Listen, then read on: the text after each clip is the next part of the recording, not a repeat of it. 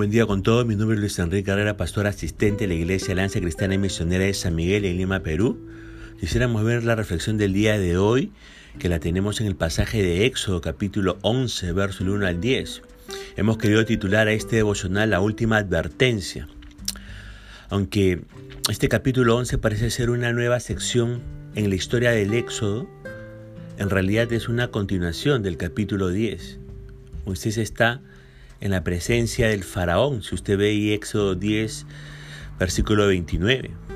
Ahora, en este capítulo 11 Dios le dice a su pueblo, prepárense para la salida. Pero también en este capítulo 11 Dios da la última advertencia al faraón. El versículo 1 comienza diciendo, Jehová dijo a Moisés, una plaga traeré aún sobre Faraón y sobre Egipto, después de la cual él os dejará ir de aquí y seguramente os echará de aquí del todo. El Señor les dice, habrá una plaga más sobre Faraón y Egipto, y después de esto ustedes van a salir libres, los van a dejar ir y los echarán del todo. Dios promete que van a ser libres después de esta plaga. ¿Qué significaba salir de Egipto para ellos? Significaba no más ladrillos sin paja, no más hornos de ladrillo, no más capataces golpeándolos, no más horas de trabajo inhumanas. Dios les ha prometido su libertad después de la última plaga. ¿Qué deberían hacer? Este pueblo deberían creer. Luego, prepararse para salir, hacer las maletas, comunicar a los demás. Ellos no debían hacer planes de cuántos ladrillos hacer ya no más eso. Y la señal sería la plaga que viene. Así que ellos debían estar atentos a la señal de la última plaga.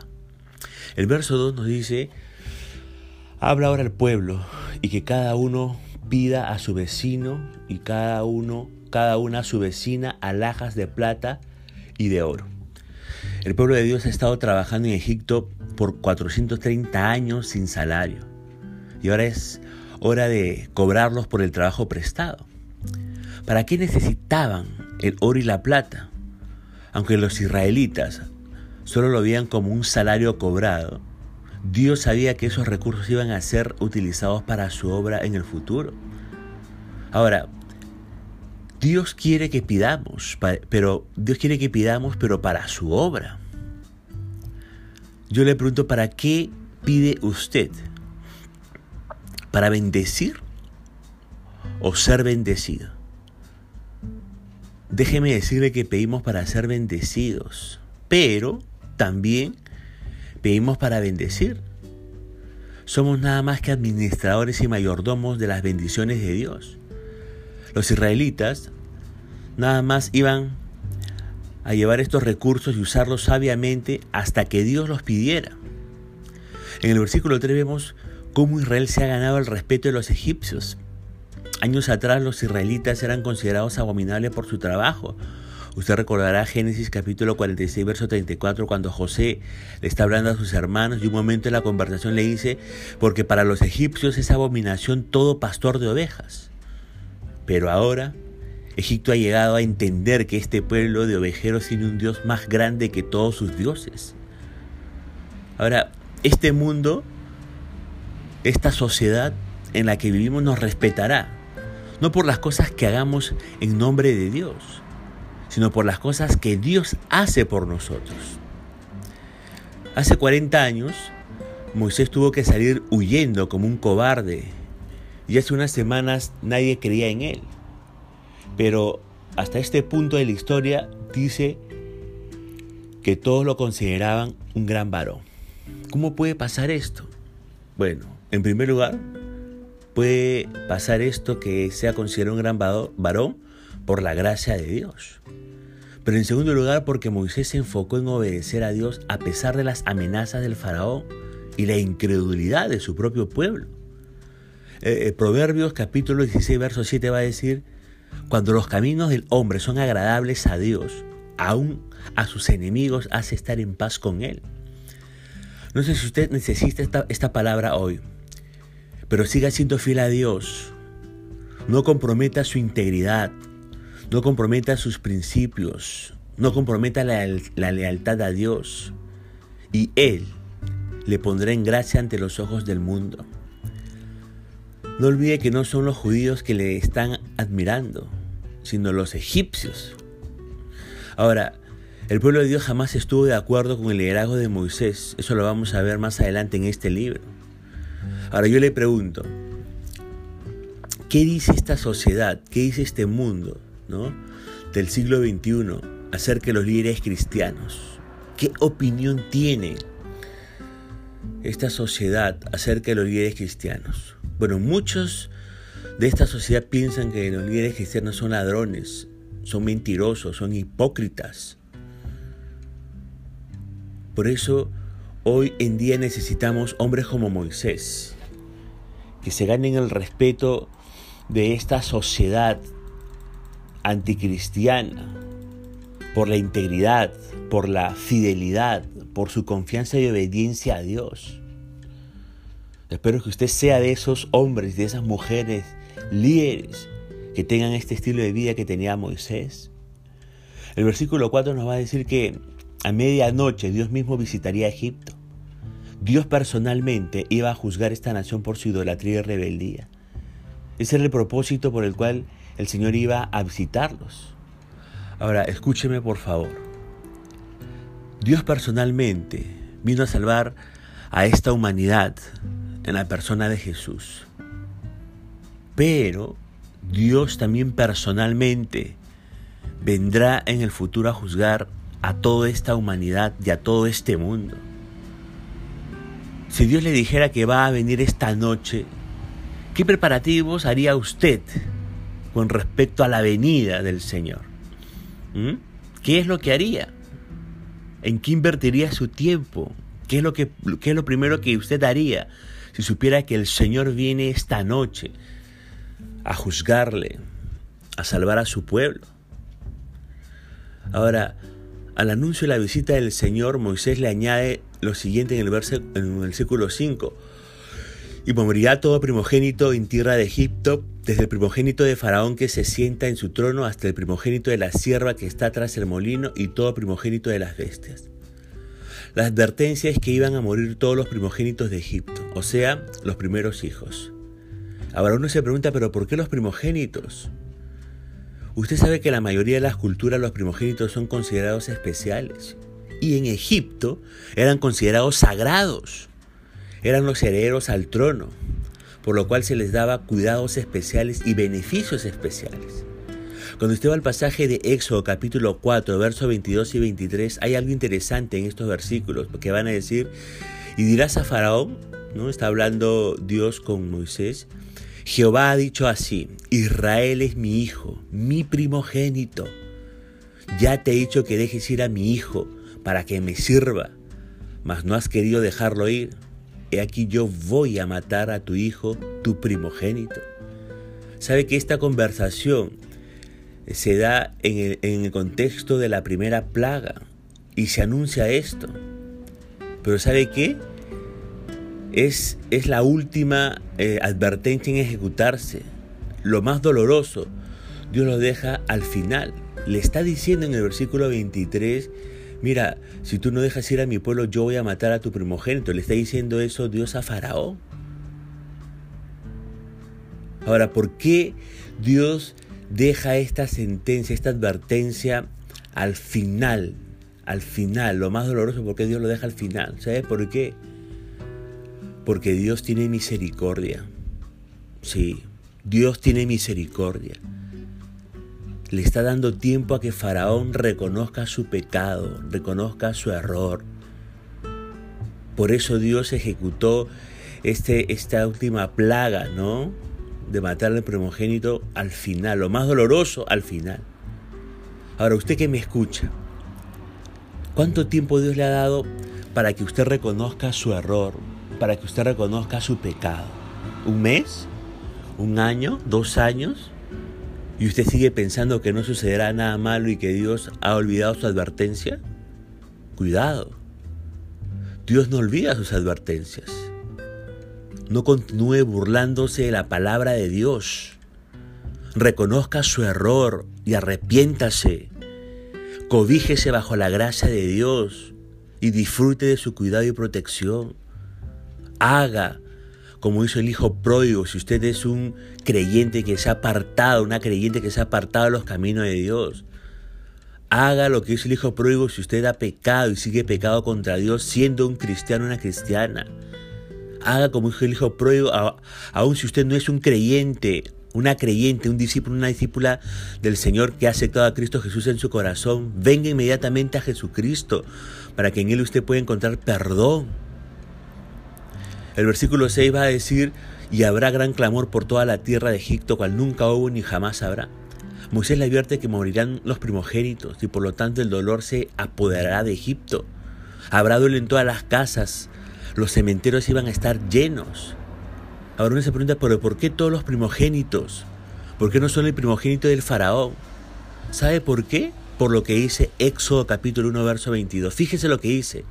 Entonces Faraón mandó a todo su pueblo diciendo, echad al río a todo hijo que nazca y a toda hija preservar la vida. Todo hijo hebreo, ¿verdad? Ahora, no solo Faraón odiaba a los israelitas, sino según este versículo de Éxodo 1.22, todo el pueblo de Egipto odiaba a los israelitas. Y aquí vemos la ley de la siembra y la cosecha. Todo lo que el hombre sembrare, eso cosechará.